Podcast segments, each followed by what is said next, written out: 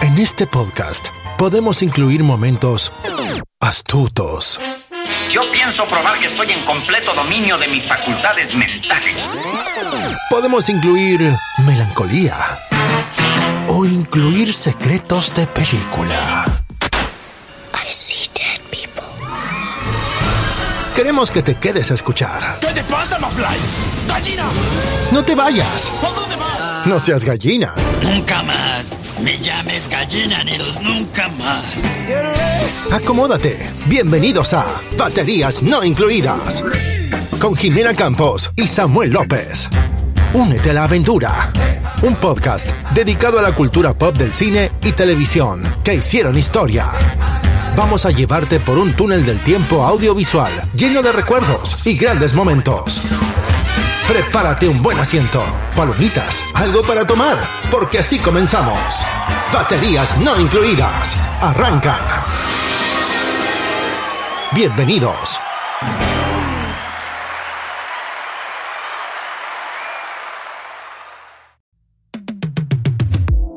¡Eh! Bienvenidos al episodio número 2 de Baterías No Incluidas. Mi nombre es Jime Campos. Y el día de hoy tengo a mi derecha, no, izquierda, a don Samuel López. Sammy. ¿cómo estás? Muy bien, Jime. Muy contento de estar aquí. Y listos para empezar el, el episodio que hemos planeado para el día de hoy. Perfecto. En este episodio número 2 les tenemos tres primicias, no primicias, pero tres temas. El primer tema que vamos a platicar, bueno, Samuel y yo fuimos al cine a ver hace ya tres semanitas la película, la nueva película de Marvel, Shang-Chi y la leyenda de los Diez Anillos. También Samuel nos va a platicar sobre el PlayStation Showcase y los videos, videojuegos más relevantes. Y por último, en nuestra serie del mes y a 200 años del fin de la independencia de México, celebramos el orgullo mexicano, revisitando la última película del mexicano Alejandro González Iñárritu, El Renacido. El Renacido. Qué peliculón, la verdad. Este hombre sí es, yo sé que esta palabra está súper trillada, pero este hombre sí es resiliente y no chingaderas. Muy de acuerdo, o sea, lo más, lo- a mí lo más impactante es que eh, está basado en una historia completamente real, entonces Ajá, sí, algunos, algunos hechos están es, basados en hechos reales. es increíble. Todo Ok. lo que puedo lograr. Pues comencemos con Chang-Chi. Shang-Chi. Hace como tres semanitas Samuel y yo fuimos al cine. Vimos esta segunda película de la tercera etapa de Marvel, si no me equivoco.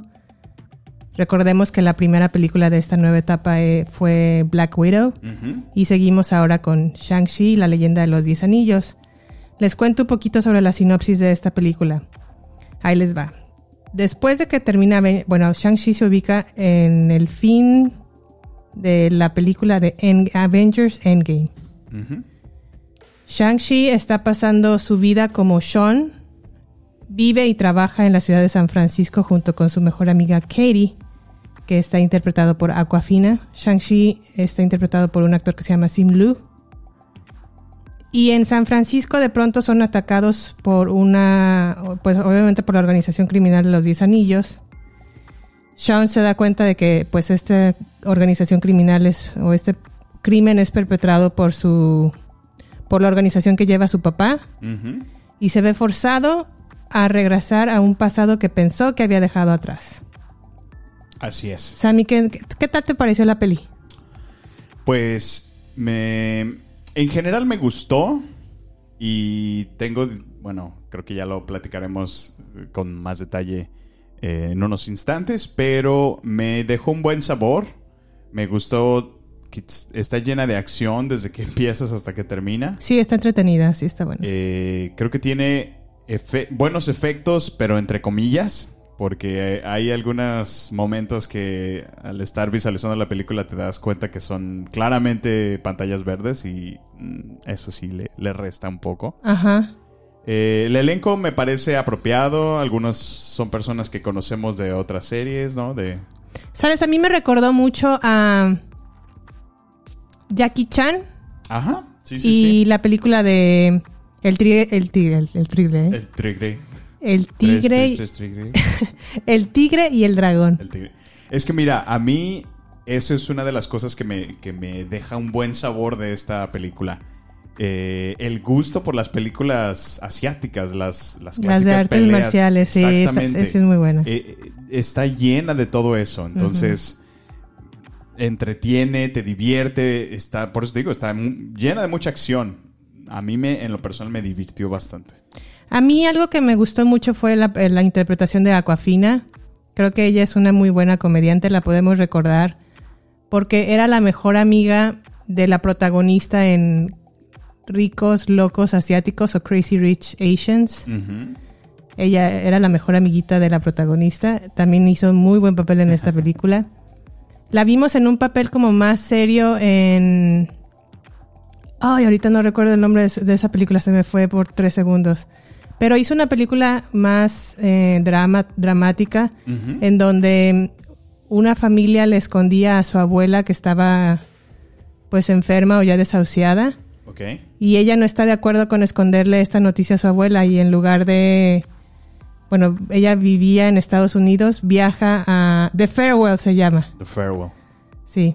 Viaja a, a- a Asia para pasar tiempo con su abuela y pasar sus Como el últimos nombre días. lo dice. De that's fe- su la despedida. O su farewell. Pero bueno, regresando a Shang-Chi, creo que a mí la película, mm, lo que más puedo destacar fue el tercer acto de la película, que fue cuando ya se van como al pueblo de su madre. Ok. Y los efectos que se ven ahí especiales, Sí. sea o no pantalla verde, están muy buenos. Están, están padres, la verdad. Sí, sí, sí. eh, es- estoy de acuerdo con lo que dices. Hay mucha. Hay muchas referencias asiáticas eh, que la. Bueno, pienso que las hon- honran, lo hacen apropiado, sin, sin verse como. como redundantes, ¿no? Eh, pero bueno, pues. Sin embargo, creo que queda de ver un poquito, ¿eh? Creo que eh, como que a veces los americanos quieren ganarse tanto a los asiáticos porque es evidente que les da muchísimo dinero en taquilla, que se esfuerzan Pues- demasiado y ahí lo podemos ver claramente en Mulan. Ah, eso es lo que iba a decir. O sea, tenemos Mulan justamente como prueba de eso. Que para empezar fue un presupuesto altísimo. Ajá. O sea, se ve que metieron muchísimo dinero o Sí. invirtieron. Y a pesar de que es una película que sí, sí te ofrece muchísimo, eh, siento que sí se queda atrás. O sea, no. no sí, como que se esfuerzan demasiado, ¿no? Ajá, tratan, lo, lo llevan mucho más allá, ¿no? Y eso no se ve igual porque ya ves que también en Black Panther tratan de meterse como en la cultura africana Ujú. y creo que en Black Panther sí lo logran. Se, se siente más or- orgánico, estoy de acuerdo. Black Panther es, es, es una joya en sí. Y mira, ahorita que lo mencionas, eh, yo tenía bastantes expectativas de Shang-Chi porque eh, en algunos medios que leí la citaban como, como la Black Panther asiática, ¿no? Como la versión de No, Black no. Panther, pero no, no, no estoy de acuerdo. Creo que se queda atrás. Aunque no por ello deja de ser entretenida. La verdad es que sí, sí, te entretiene. Sí me entretuvo mucho más que Black Widow. Y fíjate que a mí, a mí lo que me interesa o lo que mm, me crea una buena expectativa es que, pues después de todo el universo cinemático de Marvel, que hasta ahora ya tenemos que 24, ve- veintitantas películas ya. O sea, se ve que no han terminado y todavía. No, va hay- para larguísimo. Sí, toda- todavía hay camino por recorrer con Sí. Marvel. Eh, ya por ahí tenemos otras entregas que se acercan, los, los Eternals. Eh, la verdad también tengo muy buenas expectativas, también liderada por una chica asiática, acuerdas? Um, la directora. Gemma Chan. Bueno, Gemma Chan es una, una- la parte Perdón, del, dije- del dije- elenco. Dije, dirección, ¿verdad? Sí, quise decir un. no, pero sí está dirigida por una mujer, la misma que dirigió. um, ah, espérame, esta película que acaba de ganar el Oscar. Eh, para avanzar esto, ¿qué te parece si ahora platicamos un poquito de, de dónde vino, pues, Shang-Chi? O sea, Justo eso te iba a preguntar porque yo conozco, más bien, yo veo las películas de Marvel, pero no conozco mucho de cómics. ok. Cuando me dijeron, bueno, me, me dijeron, eh, más bien cuando me di cuenta que la siguiente película de Marvel sería Shang-Chi, dije, ¿quién rayos es Shang-Chi? O sea, Pues en sí, la mira, vida, tú, tú, yo y a lo mejor un 90% de la gente. sí, en la vida había escuchado de, de, de- de Shang-Chi. de Shang-Chi. Pero a ver, cuéntanos. Pues bueno, mira, eh, justamente es parte de lo que traigo el día de hoy. de poder analizar su, su background, su historia, de dónde salió el cómic, cómo comenzó. Y bueno, en, en la investigación que realicé me encontré varias cosas interesantes que podemos platicar y conversar el día de hoy. Eh, pues bueno, para abrir el tema te puedo decir que para empezar, desafortunadamente o como suele pasar en muchas veces, no fue una historia original de Marvel. Eh, Ok. para, bueno, pues ya sabes, ¿no? El, el clásico de fue inspirado de esta película o basada en los hechos de tal libro. Pues bueno, como todo buen, eh, vaya, libro, eh, esta, este cómic, esta saga, está basada en una historia original eh, de una serie de libros de un novelista inglés llamado Sax Romer. Ok. a diferencia de cualquier cómic convencional donde está desarrollado en el, en el superhéroe desde, desde el inicio, desde el comienzo, esta historia es el contrario, está desarrollada desde el villano. Se inicia desde el villano, en este caso, allá en los años 70 había un místico personaje llamado el Dr. Fu Manchu. ¿Fu Manchu era malo? Fu pues como te digo, es el villano, ¿no? Es, es, es malévolo este personaje. Entonces, eh, este personaje destaca muchísimo, eh, ya que fue tan popular que fue considerado uno de los más grandes villanos a comienzos del siglo XX. Fue recreado en un gran número de, de shows de televisión, radio y en el cine. En, Ok. en muchas ocasiones. Eh, pues como podrás recordar, por allá en, las- en esas fechas, en los años 70, estaba la moda o estaba el boom de todos esos shows de artes marciales. y- Sí, claro. El avispón sea, verde con Bruce Lee. Exactamente. Entonces, eh, Kung Fu con David Carradine. era, era muy popular, o sea, era, era lo que estaba de moda, las artes marciales. Todo mundo, o al menos eh, una gran mayoría, se, se- se veía reflejado en las artes marciales. Ya. Eh, entonces, bueno, fue basado eh, el cómic, como te decía, en este villano, ¿no? El Dr. Furmanchi. Pero bueno, la conexión que tiene con Marvel es que aparecen dos personajes, en este caso son los creadores de la historia completa, que es Angel Heart y Jim Starling. Ok. Estos fueron los creadores intelectuales de toda la De. Shang-Chi. De toda la saga, exactamente. ok. ok. Eh, ellos, bueno, ya solo un paréntesis, ellos han contribuido en Marvel con otros creadores, bueno, personajes, Personajes, principales que fueron Star-Lord y Thanos respectivamente, Oh, también contribuyeron. Y la idea de, de, de Shang-Chi fue presentada originalmente a DC Comics. Como, como sabrás, pues DC Comics es la competencia directa de Marvel. Batman. Flash, Green Superman. Lantern, Wonder. Woman. Ok. Ok. Y bueno, un sinfín de otros más personajes. Ay, Superman. ¿Cómo, lo había- cómo olvidarlo? Sí, claro. Eh, los cuales, bueno, DC Comics rechaza la idea de, de Shang-Chi porque no creían que, vaya, la moda por las artes marciales iba a mantenerse por mucho tiempo. Así que, pues dicen, pasamos. Y es cuando se mudan a Marvel y presentan el proyecto a algunos ejecutivos de, de Marvel, lo cual, pues dicen, ok, adelante, te damos luz verde, suena bien, suena interesante. Sin embargo, como condición te vamos a pedir que incluyas contenido intelectual que nosotros ya tenemos. Para ese entonces ya Marvel ya tenía los derechos del Dr. Fu Manchu. Y entonces, pues como ya ellos eh, son forzados a tener que usar ese background, esa historia, eh, lo que hacen es aprovechar a ese villano y lo ponen en el cómic como el papá de Shang-Chi. Oh, ya. Entonces ahí te presentan la historia que ahora en, en la película desarrollan. Sí. Sin embargo, pues como te digo, está en los años 70. Esto eh, es- son tiempos muy diferentes. O sea, había un racismo notable en muchísimas áreas, lleno de estereotipos. Tan así que en la investigación me di cuenta que Marvel le exigía directamente a, a estos creadores Ajá. que los colores de Shang-Chi tenían que ser con tonos amarillentos, fíjate. O sea, el estereotipo clásico de- de- del asiático. Ya. O sea, Y bastante no el color amarillo de los Simpsons, sino más amarillo, amarillo. Sí, sí, pues la idea, ¿no? asiático. De- exactamente, asiático. O sea, bastante racista. Eh, pero bueno, estamos hablando de que esto es en los años 70, ¿no? Y ahora regresando un poquito al personaje del papá de Shang-Chi, Ujú.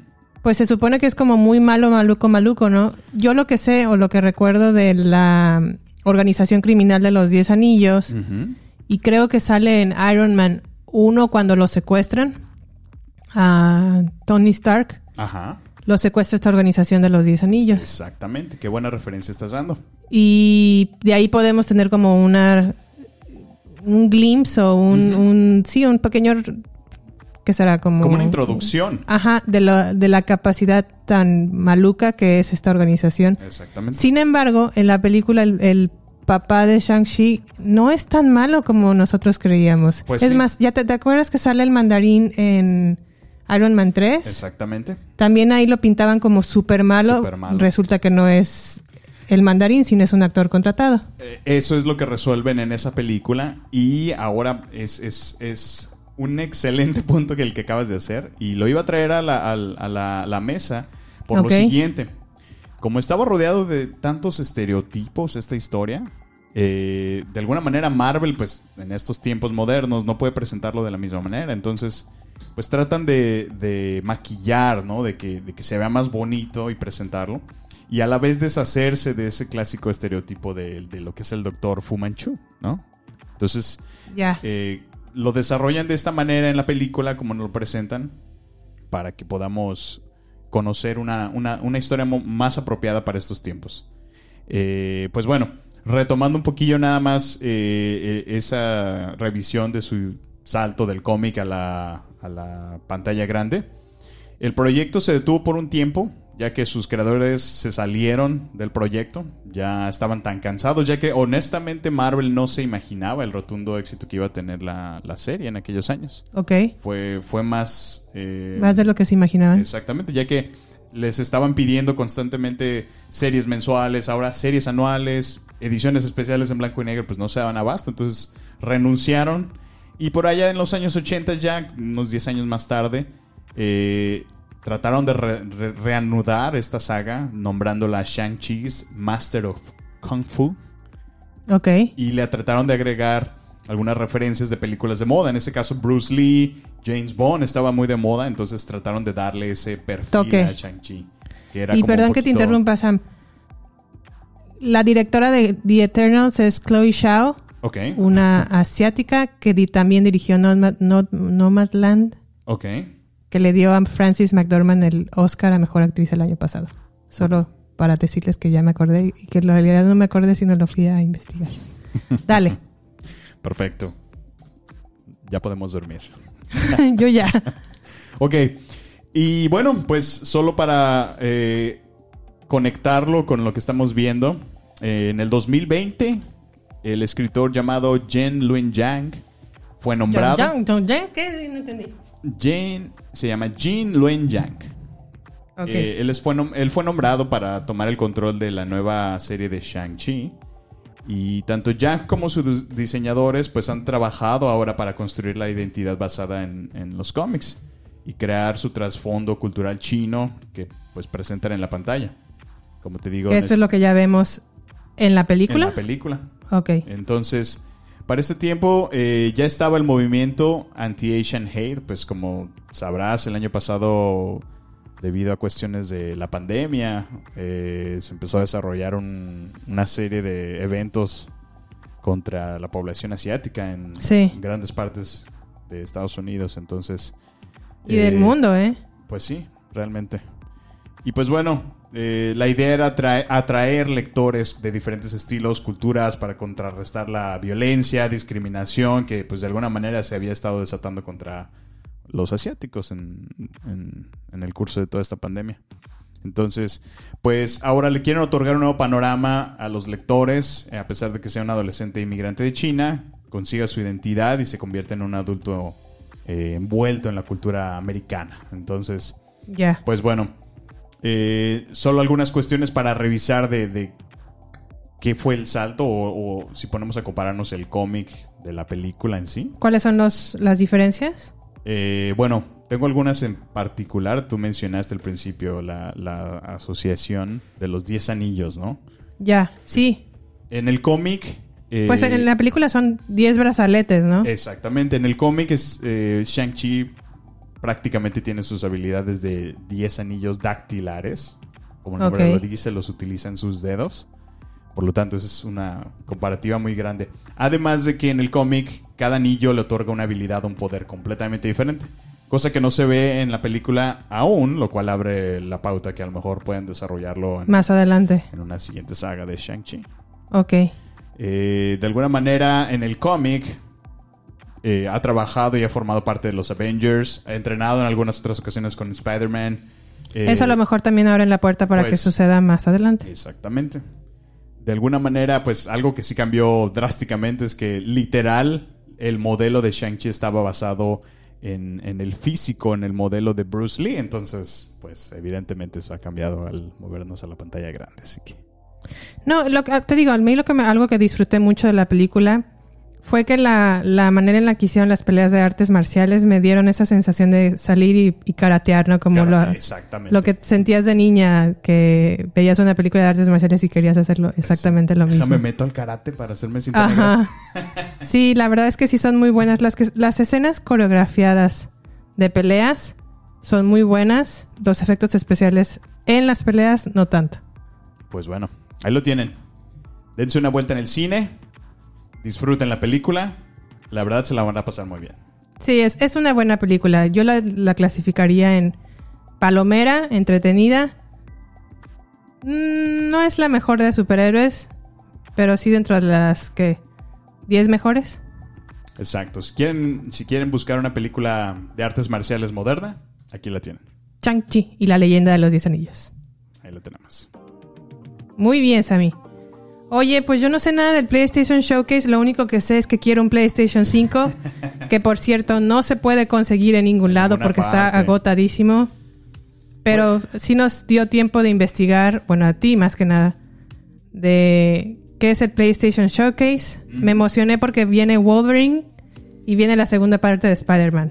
Sí, mira, eh, como tú lo dices, el pasado jueves 9 de septiembre del presente año, eh, Sony acaba de anunciar en su PlayStation Showcase, pues prácticamente como su nombre lo dice, Sony está presentando como en un escaparate, como en una vitrina, todas aquellas sorpresas para todos los que esperaban títulos exclusivos para el PlayStation 5.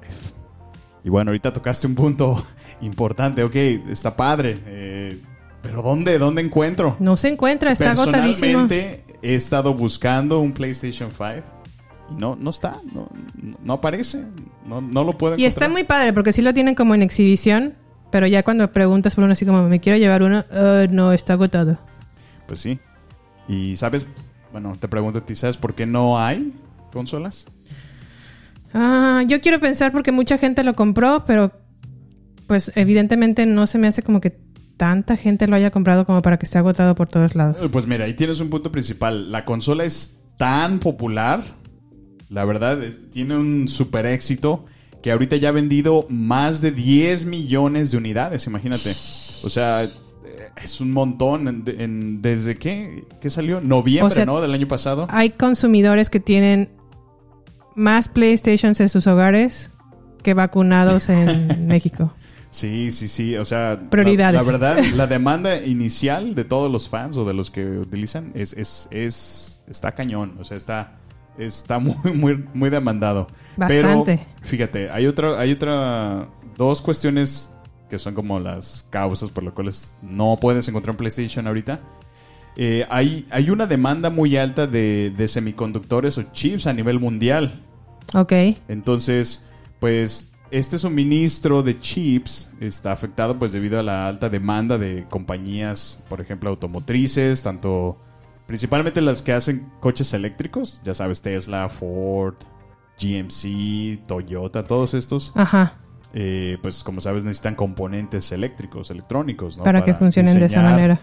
Ajá, pero la demanda ha estado tan grande, tanto en este sector como en otros, como pueden ser eh, los equipos de cómputo. Por ejemplo, compañías como Nvidia, Qualcomm, que desarrollan tanto chips, tarjetas de, de audio, perdón, de video y, de, y para móviles respectivamente, pues la pandemia nuevamente trajo una demanda que no se esperaba. O sea, nadie estaba planeando eh, que los chips, bueno, que todo el mundo necesitara estar en casa para empezar y que todos requirieran iPads, computadoras. Entonces, está bastante demandado y, y- y las compañías que se dedican a crear eh, todos estos componentes no se dan abasto. Entonces, y la última, la última razón por la cual pues no hay es hay un montón de bots comprando en masa. Y dices, ¿qué, qué son los bots? Sí, que son los bots. Es un, ¿Qué son los bots? Es, es un tipo de software que se utiliza eh, por algunos, algunos terceros, los cuales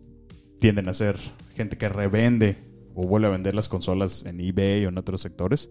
Para en cuanto esté disponible, por ejemplo, en GameStop o en cualquier otra página web como Walmart, luego, luego inmediatamente hace la compra y reserva 4, 5, 6 para, Para ellos revenderlos más caro. Ay, no, Es- ya. eh, por, por eso no, no lo podemos encontrar. Entonces esperemos que esto se pueda resolver pronto. Y Sí, porque ya quiero jugar Spider-Man. Pero a ver, cuéntame de los Bueno, videojuegos que estrenaron acá. de lo más destacado, sí, tienes un, un- excelente título. Eh, Sony, como sabes, eh, pues está desarrollando y ahora ya tiene un estudio el cual es Insomniac Games. Muy Ey. buen estudio, por cierto. Exactamente, ellos son los que crearon el original Marvel Spider-Man. Que bueno, pues como lo sabes, recibió grandes elogios por su narrativa, Juegazo. caracterización, el combate, la mecánica de columpiarse con telarañas. Un juego para aquellos que hemos podido Disfrutarlo. disfrutar, es hermoso. Sí, es muy, muy es bueno. visual, puedes explorar Nueva York, te puedes Todo pasear de Nueva York. Con, con un, o sea, es, es tan preciso Sí. que, o sea, te vas a Google Maps, comparas dónde estás parado, los monumentos son los mismos, Sí. o sea, una chulada de juego. Bueno, Yo eh, nunca he ido a Nueva York y creo que ya me sé ubicar en, do- en el mapa, en donde, ¿En o sea, si estás? voy, ajá, sí, en donde podría, gracias qué al lugares videojuego. podría visitar gracias Fíjate. al videojuego, porque la verdad es que también te pone a recorrer toda la ciudad y te dan más puntos y Fíjate. fotografías los landmarks de la ciudad, entonces sí, sí, está padrísimo ese videojuego. Bueno, y no conforme con eso, el mismo estudio nos presentó Spider-Man Miles Morales, que es la segunda parte. Ah, sí, También un, un éxito. A lo mejor no tuvo el mismo que tuvo el, el Spider-Man. Spider-Man original. Pero ahora nos están presentando una nueva tirada. Van a ser Spider-Man 2. Fue anunciado.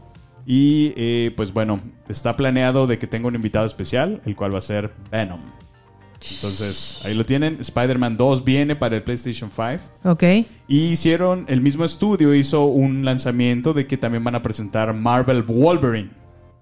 El cual, pues, para todos aquellos que son fanáticos de los X-Men, eh, pues es bastante prometedor. Eh, al parecer va a ser un open world Yo ya vi el teaser de ese juego. avance de Wolverine. Se ve, los gráficos se ven tan buenos o mejores que el de Spider-Man. Y no, eh, solamente te mandan un- como un pequeño.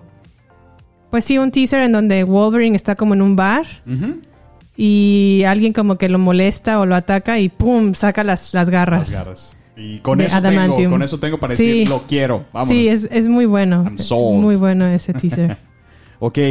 Y bueno, entre otros títulos que destacaron en este anuncio, eh, también apareció God of War Ragnarok, lo cual está bastante interesante. Es una secuela del juego que salió por allá en el 2018.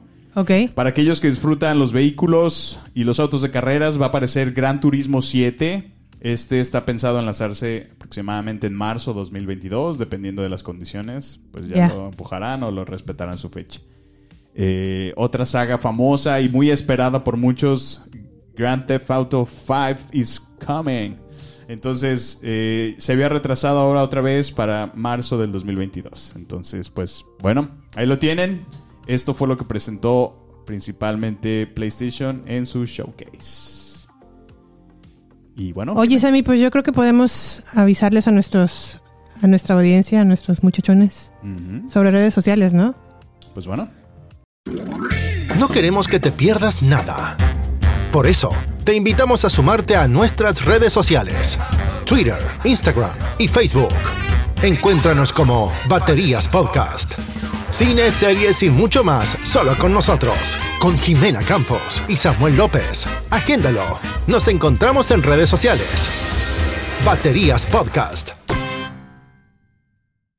Ok, pues bueno, ya saben dónde seguirnos, arroba baterías podcast en Facebook, en Twitter y en Instagram, batería, arroba baterías podcast. Pues queremos conocer, queremos saber quién nos sigue, de dónde nos escuchan principalmente, queremos conocerles, queremos crear una comunidad Sí. donde sea recíproco.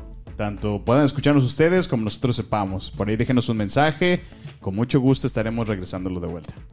Y bueno, regresando al tema, al tercer tema de este episodio número 2 de baterías no incluidas, decidimos mm, tomar en cuenta la celebración de la independencia de México y sus 200 años.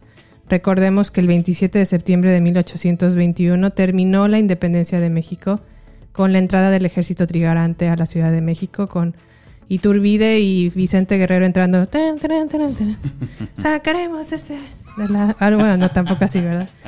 Pero llegaron, entraron y terminaron con 200 años aproximadamente de colonialismo Cientos. Español. Entonces, con esta razón de, de celebrar el orgullo mexicano, decidimos, bueno, ¿qué podemos hacer para eh, destacar a un personaje importante es mexicano en el cine o en la televisión? Y la primera persona que se nos ocurrió fue Alejandro González Iñárritu. Ahí lo tienes. Alejandro, bueno, les voy a dar como una breve reseña de su biografía. Pasamos un poquito por su historia y llegamos al renacido. Don Alejandro González Iñárritu nace un 15 de agosto de 1963 en la Ciudad de México. Chilango. Oh, ah, no te creas. No, no, no, pues orgullo, orgullo mexicano. Su primer trabajo fue en un buque carguero que le permitió viajar entre Europa y África, o sea, era marinerito. ¿En serio? Ah, mira, eso, eso está interesante, no me lo sabía. Estudió la carrera de comunicaciones en la Ibero. En la Ibero, güey. La Ibero. La Ibero, güey. Soy de la Ibero. en 1984, fíjate qué efectivo era este muchachón. Se convirtió en locutor de la emisora de rock WFM y cuatro años después, cuatro años después, en el director de esa misma emisora. Órale. Rifaba el muchachón. Sí, sí, sí. Entre 1987 y 1989 realizó composiciones musicales de las siguientes películas. Ahí les va.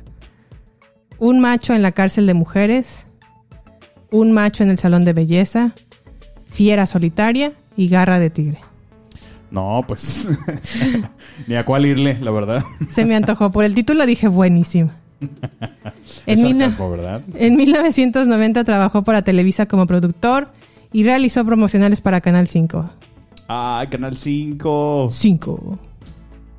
En 1991 fundó su propia casa de producción porque dijo, basta, somos adultos. Momento de fundar mi casa productora con el nombre de Z Films. Órale. En 1992 se fue a estudiar dirección de cine a Estados Unidos.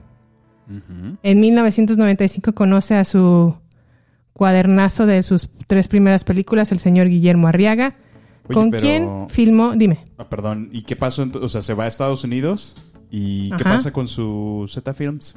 no, esa sigue, pues sigue funcionando. Siguió en producción. Siguieron haciendo cortometrajes, audiovisuales, anuncios, programas de televisión. Órale. Y él se fue a estudiar dirección de cine. Perfecto. Con Guillermo Arriaga hizo or- 11 cortometrajes, de los cuales hablaban de las contradicciones de México DF. Y durante tres años, es decir, del 95 al 98, y después de 36 borradores de guion, formaron el guion de Amores Perros, una historia de la sociedad mexicana, de la capital con la perspectiva de tres historias que se entrelazan. 36 borradores. 36 borradores. Pero la o sea- verdad es que sí fue un muy buen guion. Sí, sí estuvo muy interesante y muy... Fue, fue diferente la película en su tiempo. Sí, sí, sí. La recuerdo con. Bueno, pues yo estaba muy chavillo, estaba muy.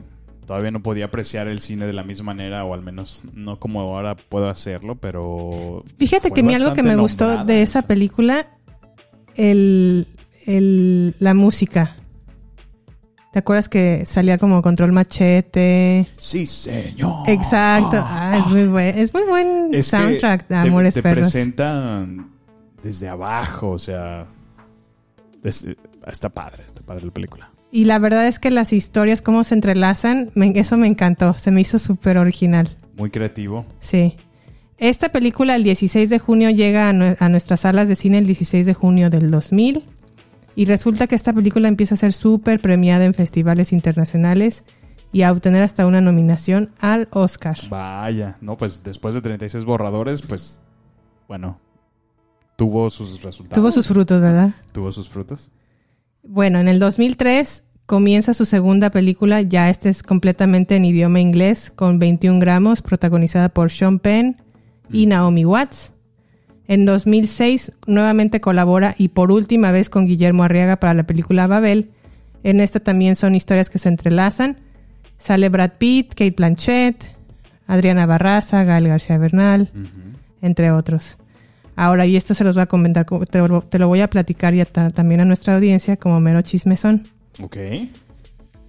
Guillermo Arriaga y Alejandro González Iñárritu quedaron muy mal, en muy malos términos. Este, ya para Babel ya ni Pero- siquiera se dirigían la Pero si palabra. eran compas, ¿qué les pasó? O... Según a palabras de Guillermo Arriaga, dice que desde Amores Perros empezó el principio del fin. Desde que empezó a hacerse exitosa la película, porque a lo mejor no lo esperaban que se hiciera tan exitosa. Pero tenían, bueno, según Guillermo Arriaga, y lo, lo voy a citar, dijo que tenían un pacto de caballeros en el que juntos pasarían a recoger los premios de la película, pero no nada más pasó- empezó a pasar Alejandro Y empezó la discordia. y empezó la discordia. Mm, Ya para Babel, el director y el guionista no cruzaban palabra alguna. Entonces, hasta el mismo ah, Guillermo Arriaga dijo que Alejandro le, le comentó, podemos ser como Mick Jagger y el guitarrista, que se me olvidó ahorita su nombre, es... Se, se tocan juntos Ajá. y tocan muy bien en los Rolling Stones, pero no se dirigen Pues- palabra alguna. Oye, O está, como Slash y Axel Rose, ¿no? está cañón, ¿no? O sea, mm, tener que compartir camiones, transporte, ver la cara todos los días y no, fuera de la oficina mm, completamente diferente. No lo pelas. Sí, pues a palabras de Guillermo. Arriaga también de- él decía que Amores Perros era más de él que de Alejandro. Que porque puso el nombre de su esposa, que porque puso el nombre de su perro en el guion y todo eso. Pero yo lo que digo es, como guionista nunca dejó de ser reconocido. ¿Y, y este fue trabajo conjunto? O sea, ambos contribuyeron a ese guion. Bueno, el guion, el guion lo hizo Guillermo Arriaga.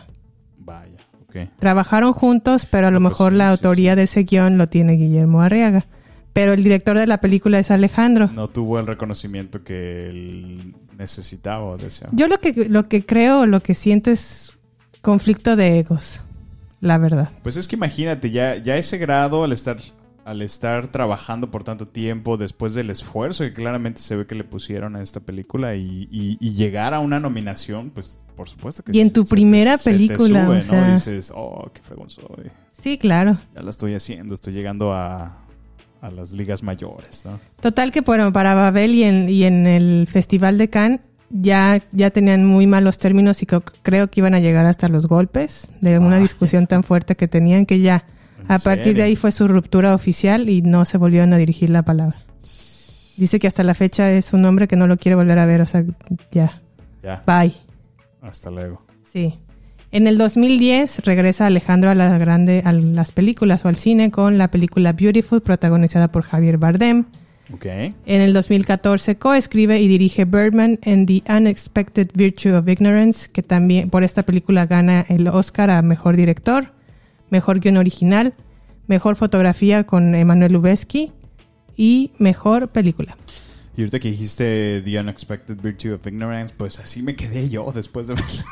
la verdad no no, no, no lo entendí, honestamente. Sí, la verdad está, Está como... Yo no la he vuelto a ver, eh, desde que la vimos en el cine ya. Es una película muy compleja, o sea, para empezar decía Birdman, entonces yo esperaba algún tipo de referencia, nada que ver con los cómics, nada, nada, nada, fuera de Birdman. Entonces, Pero sí era Birdman. pues sí, pero no Pero en la sí, manera no. que tú Ajá, a sí. lo mejor podrías desear o querer verla, ¿no? Pero bueno. Sí, sí, sí, muy cierto.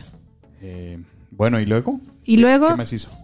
A mí esta es la película la que voy a empezar a- de la que voy a empezar a hablar. Para mí esta es mi favorita de Alejandro, la que creo que es su mejor trabajo.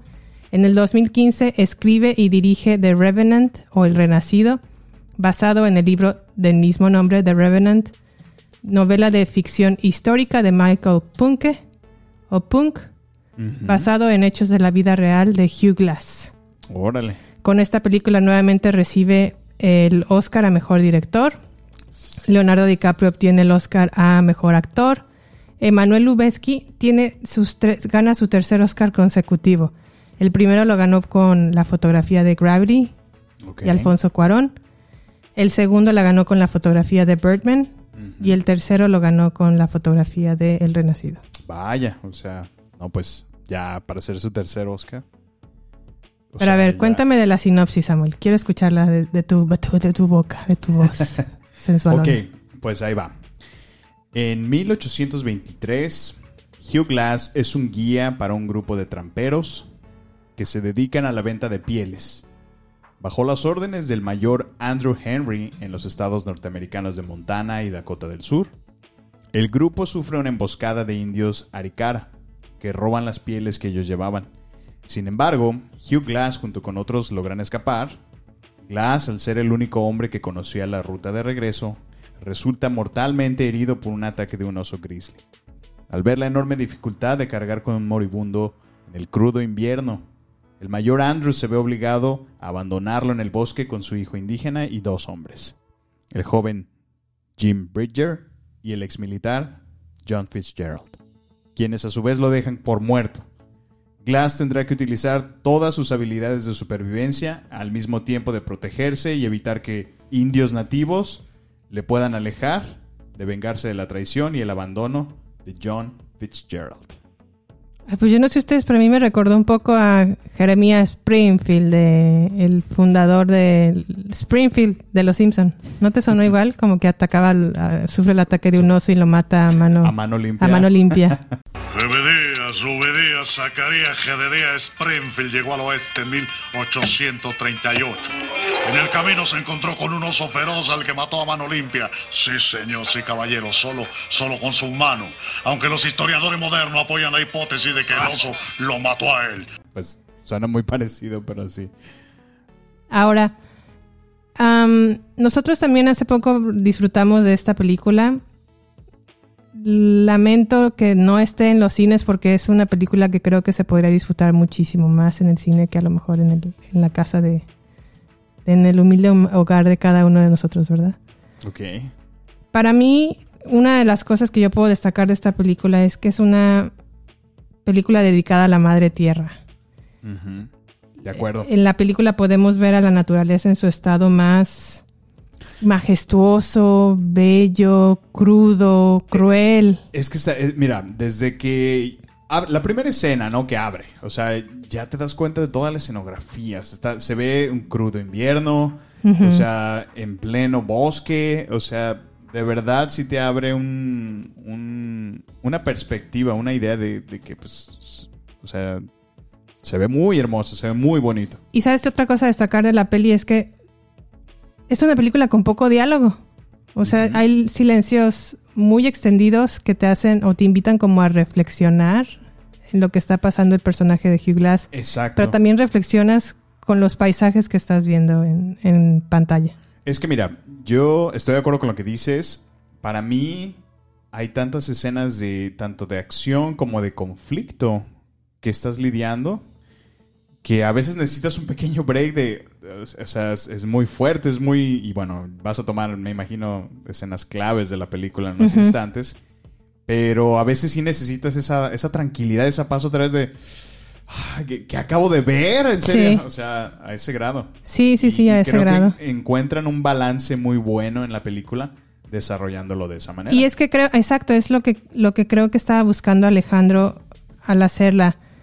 Y realmente a ti como espectador en el caos, en el estrés, en la tranquilidad, en la... O sea, una película inmersiva, ¿no te refieres? Sí, o sea, completamente te sientes parte de esa... De ese, de ese momento, por ejemplo, Es que hasta las tomas, ¿no? O sea, vas, Sí. vas como, es como si fueras agachado entre los, los soldados, ¿no? Eh, en esa toma que te digo que va abriendo al principio, donde todos van como ajá. silenciosos, porque se ve que alguien los está rondando. Y, Y algo a destacar de la, de la película también es que Alejandro quiso que toda la película fuera filmada con luz natural. O sea, eso todavía hizo más difícil la filmación porque solamente podían filmar un par de horas al día para tomar, aprovechar la luz del sol ¿En serio? porque no había O luz artificial. Nada reflectores. Nope. Nada. Todo lo que vemos, en verdad, eh, por eso es yo creo que una de las películas, mejor, la mejor película de Alejandro y que valga, vale la pena que la tengan en su biblioteca es las imágenes que vemos en el Renacido son imágenes tal cual están así en, en el mundo. natural. O sea, sepan que en la Tierra existe esos paisajes y están tal cual como salen en la película. Órale, vaya. Ahora vamos a hablar de otro tema, Samuel. ¿Qué tal la actuación de DiCaprio? No, pues mira, para empezar, ya es conocido. Es el, el primer y más esperado Oscar para el actor. oye, entonces, pobrecito anduvo ruegue y ruegue por uno. En tantas películas, el pobre. Y es que, mira, no es mal actor. Se ha esforzado muchísimo. Sí, es muy buen actor. Y le ha costado. Ha estado en muchísimos papeles. Pero, ay, como que siempre dejaba esa espinita. Ok, está bien, pero. ¿Sabes? Yo sentía como que se esforzaba demasiado. Exactamente, acabas de decir mi punto principal. Yo siento que a veces eh, era como sobreactuado en Ajá. algunos papeles que no, no se la comprabas completamente. ¿Qué tal en el en de Wall este- Street? ¿Cómo habla y habla sí, y sí. habla y grita y hace y no? Ahora, otra cosa que quiero destacar de esta película es que fíjense muy bien en los planos y cuando digo planos son a lo mejor las tomas. Se- si, si se trata del ser humano, si se trata, por ejemplo, de DiCaprio, hacen la que la cámara casi casi que esté enfrente de la cámara de la cara de DiCaprio, o sea, esté muy muy cerca de su cara Bueno, cuando se que- trata de él. Sí. Y cuando se trata de la naturaleza, amplían o abren el lente muchísimo para que podamos apreciar el que- paisaje. exacto, y fíjate que me impresiona mucho esto que dices de que realmente fue completamente natural. Yo pensé que muchas de estas escenas fueron pantalla verde, o sea, No, para hecho nada. en computadora, pero Oye, ¿y dónde la filmaron? ¿No sabes? Pues estuvieron entre dos, dos eh, países. Empezaron en Canadá y en la parte alta de- del hemisferio norte para alcanzar el- la luz del el invierno y la luz del sol en ese invierno. Pero una de las situaciones que por la cual pasó la película y alargó hasta nueve meses la filmación Ajá. fue porque el calentamiento global, lo que antes a lo mejor, vamos a poner un ejemplo, duraban tres meses de invierno, esta vez duraron mes y medio Wow. y se empezó a, empezó a dejar de, de nevar. Y tuvieron que irse hasta la última parte de, de Argentina para volver a agarrar invierno Sí. y volver a hacer O sea, de- grabaciones. literal de polo a polo. de polo a o sea, polo. Por eso pues hizo la filmación, por, por lo, por lo general una película dura como entre 3 a 6 meses máximo, pero esta duró 9 por lo mismo. Bueno, a todos los que nos escuchan, por favor, denle un break a su coche esta semana. Tomen su bicicleta. No contribuyamos al calentamiento global. Sí, sí, todos podemos hacer algo para no contribuir a eso. Usar un poquito menos el carro, Así es. no gastar tanta agua. ¿Qué más podríamos hacer? Todos no prender poner- tanta luz. Podemos poner nuestro granito y hagamos de lo que queda de nuestro planeta. algo- Sí. Y ve- bueno, tú mencionabas sobre las escenas más destacadas de la película. Yo destaco dos. Ok. La primera escena o la escena inicial comienza súper tranquilita porque empieza a ser la toma de un cauce de río. Ajá. Y nada más escucha eso, el río. Como su cauce, ¿no? Como va súper tranquila la quieren relajar, ¿no? Te quieren Sí. poner, en el mood. poder en el- ponerte en el mood. Y luego va subiendo la cámara y sin que nadie hable y sin que nadie se escuche se empiezan a ver hombres con rifle en mano, ¿no? Porque están como asustados porque aparentemente los van a atacar los indios. Se puede ver, y por, otra cosa que también destaco de, de- de esta escena inicial es que no hace corte, o al menos no se ve que haga un corte aparente. Pues es una toma continua. Es una toma continua. Y se puede ver cómo los tramperos se dedican a matar y a desmenuzar pieles, pero empiezan como a juntarlas porque saben que los van a atacar y lo que primero que les van a robar pues son, Son las las pieles. Pues es el negocio, ¿no? Es, es por lo que están ahí realmente. Y sin hacer corte otra vez la, peli- la cámara gira y se puede ver cómo empiezan a llegar todos los indios a la escena a, a atacarlos. Se empieza a ver también cómo los tramperos empiezan a huir, a, a desesperados a correr a un, a un bote. Pues la emboscada realmente. Y, ajá, y no se, o sea, como que la, la escena no tiene ni principio ni fin, es completamente caótica. Y este mismo sentimiento de caos que hay en esa escena te lo transmiten Sí. inmediatamente. Eh, Es que mira, te llena, te, te pone nervioso, ¿no? O sea, en realidad ese juego de cámaras del que estás hablando, de, de- de voltear hacia atrás, es como si estuvieras tú parado en medio Ajá. de lo que está pasando. Sí, exactamente. Y, y estoy de acuerdo que estaría padrísimo haber visto nuevamente esta película en el cine, por el juego de, de- del audio. O sea, eso te implicaría que de un lado a otro estarías escuchando los sonidos tanto de, de las flechas, De las flechas, ajá, de los indios, caballos los pasando gritos. de izquierda a derecha, eh, de una persona corriendo atrás de ti. O sea, sí.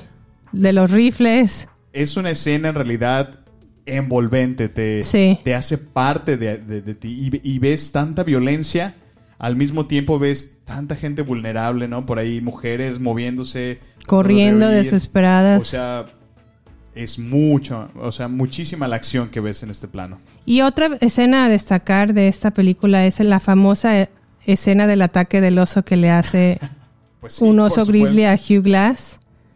Podemos, bueno, obviamente la película tiene efectos especiales, ¿no? Porque ni modo de ponerle a, a Leonardo DiCaprio literalmente un oso que lo ponga a atacarlo, pues lo Ajá. mata.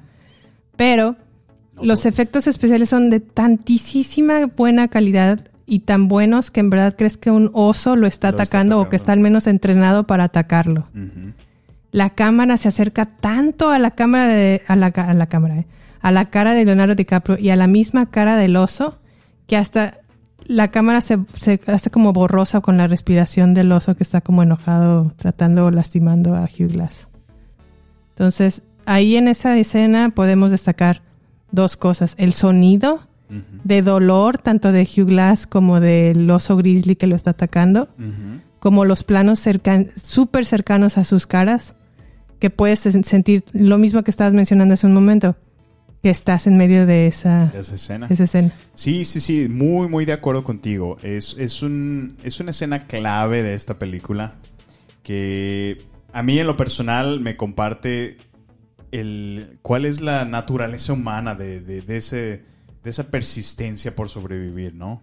De a pesar de que literal tenía un, un- un gigante oso encima, no se rindió y no se venció en ningún momento. O sea, así que logra, lo, lo mata eventualmente pero le deja huellas que le van a durar para toda la vida. O sea, Sí, lo Y- lastima de tal grado que en verdad los su mismo equipo de tramperos muerto. dijo, este se muere ya mañana. se muere. Sí, sí, sí. Y es lo que dices, la mayor parte o una buena parte de la película no puede ni siquiera hablar por eso.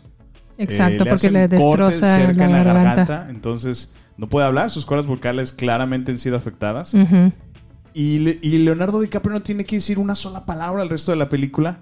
Exacto. Pero eso es lo que, Pero los lo- que lo hace más, más impresionante personalmente. Sí. que no tuvo que decir nada y todo fue completamente, eh, ¿cómo se dice? Eh, body language, ¿no? Eh, Lenguaje corporal. Lenguaje corporal, exactamente.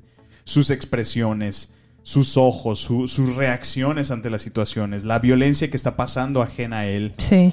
O sea, te proyecta exactamente con su, con su rostro, sus sonidos guturales, todo lo que ocurre. Y sabes, yo cuando la vi, porque otra cosa que también sentí en esta película fue el invierno. Me dio frío, o sea, de, de- en verdad de ver cómo el, el, o sea, en verdad sientes ese frío, sientes el, por lo que está pasando Hugh Glass o el personaje de Leo DiCaprio. Sí. Dices, no manches, qué frío debe de estar haciendo en este momento. Y yo soy una persona que se queja, o sea, soy muy friolenta. Me queda claro. Y, y no, o sea, eso fue lo que le dije a Samuel mientras la veíamos. Dije, no manches, yo que me quejo del frío, por favor recuérdame de ver esta película en invierno para que digas, y tú que te quejas y está Hugh Glass pasando por las que pasó y, y sobrevivió. Sobrevivió. Y sobrevivió. Por eso que de ahí se, se convierte como el resiliente. Y otra cosa que quiero destacar, ¿qué tal John Fitzgerald interpretado por nuestro personaje de Venom, este Tom Hardy? ¡Oh! ¿Cómo olvidé ese nombre? No es tan guapo este muchacho. Tom Hardy. Tom Hardy, o bueno, más bien John Fitzgerald, que es como el archirrival o el que deja moribundo a Leonardo DiCaprio en la película, eh, está interpretado por Tom Hardy. Y en, en Tom Hardy también puedes sentir como esa animadversión de, ay, este, este cabrón es un hijo de su rechistorra marre. Sí, la verdad es que su actuación es, es tan buena como villano que, que sientes por DiCaprio, o sea, quieres vengarte, o sea, Y sa- en Tom Hardy o en John Fitzgerald podemos ver la parte oscura del hombre.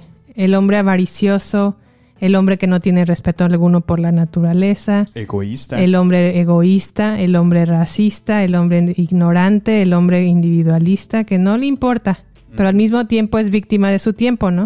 O sea, como que él actúa por, así porque es lo que se acostumbra en ese momento. Y por el otro lado vemos a Hugh Glass.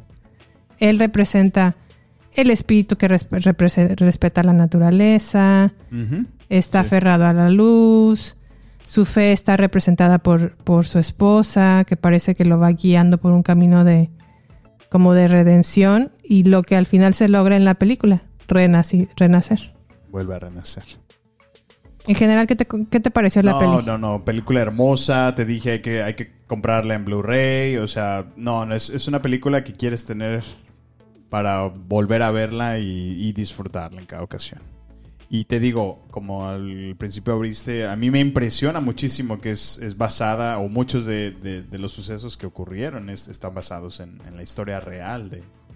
que- Sí, y realmente fue mucho más, ¿eh? O sea, lo que vimos en El Renacido es como un cuento de Disney comparado con lo que realmente pasó. Hugh Glass en la vida ¿En real. serio? A él desde muy chico lo secuestraron unos piratas y se convirtió en pirata. Huyó de estos piratas na- ah, nadando como más de dos millas. Órale. Eso no me sabía. Se unió a una tribu pues india que lo recibió. De ahí fue donde se enamoró de una india y tuvieron hijos en común. Pero al mismo tiempo la gente lo, lo discriminaba mucho porque se metió con indias. Entonces lo trataba muy mal que porque pues cómo se Sí, mezcla con esa gente. se- ah, exactamente. Entonces, eh, luego también, pues lo que le pasa en la película, el ataque del oso que sobrevive, lo entierran vivo y sobrevive, pasa por, por un, pues sí, como un grande viaje para por fin llegar a, a su venganza de cobrar, pues sí, de cobrar venganza y, a- y atacar a John Fitzgerald. Que en la vida real, bueno, se supone que no lo mata, ¿eh? No lo mata. En la película, en la película tampoco lo hace, ¿eh? Pero sí lo deja muy mal herido. Ah, pues ya listo para, como dirían en Mortal Kombat, finish it. Sí, estuvo a punto de finishing, pero ya mejor como que lo dejó ir. Pues Por sí, el cauce del parte río. de su última redención, ¿no? Ajá, exactamente. Pero bueno, yo les recomiendo, si tienen oportunidad de verla en El Renacido, véanla. Es una muy buena película que no solamente, dejando de lado que es de Alejandro González Iñárritu, es una película que los invita a amar la tierra, a cuidarla. Los invita también a poner en perspectiva a lo mejor nuestros problemas y a lo mejor también nos puede ayudar a decir, bueno, yo paso, estoy pasando por esto, pero esto me motiva. Sí. Aquí hay gente que puede pasar por cosas peores y salir triunfantes de esa situación. No, sí, y, y además de que, pues, a pesar de que las circunstancias a veces se pueden poner graves, difíciles, eh, pues cada, cada uno de nosotros tenemos una manera de ver la vida y lidiar las cosas. Pero pues siempre, siempre podemos ser optimistas, pensar en que algo mejor pueda venir y Y esta película es un, motiv- es un motivador, es un Claro. switch para motivarnos a Muy luchar por eso. Sí, excelente No, no, película. no. Con razón se ganó el Oscar, sin duda. Sí, la verdad. Pero bueno, por este damos, por- con este tema damos por terminado nuestro segundo episodio, no sin antes adelantarles un poquito lo que viene en el siguiente episodio. Para el episodio número 3 tenemos preparado y siguiendo con nuestra serie de celebración o orgullo mexicano al multipremiado director de cine Guillermo del Toro. También tendremos, bueno, Samuel nos va a presentar todos lo- los avances de los nuevos productos de Apple. Vamos a hablar de una película que se estrenó hace poco en Amazon Prime que se llama Los Voyeristas. Y vamos a hablar de una serie que está este, recién estrenada en Hulu que se llama Why the Last Man. No sé cómo se va a llamar en español. Pero en inglés se llama Why como Y. Dos puntos. The Last Man. Bueno, y por otra, otro lado les quiero recordar, por favor, los invitamos a suscribirse a nuestro podcast, a calificarnos y a dejarnos una reseña de su experiencia desde la plataforma en donde nos estén escuchando. Por favor, compartan este episodio y permiten, permitan que lleguemos a más personas. Síguenos o síganos, por favor, y déjenos sus comentarios en Twitter, Instagram y Facebook en la cuenta Baterías Podcast. Nos encantaría saber de ustedes en verdad. Y pues nada, gracias por escuchar este episodio y nos vemos hasta en el próximo. Este es el final solo por hoy. Hasta la vista, baby. Prepárate para más acción, misterio y seguir descubriendo las mejores escenas y secretos del cine y serie. Solo aquí. En nuestra próxima entrega, Baterías No Incluidas Podcast, con Jimena Campos y Samuel López. Hasta la próxima.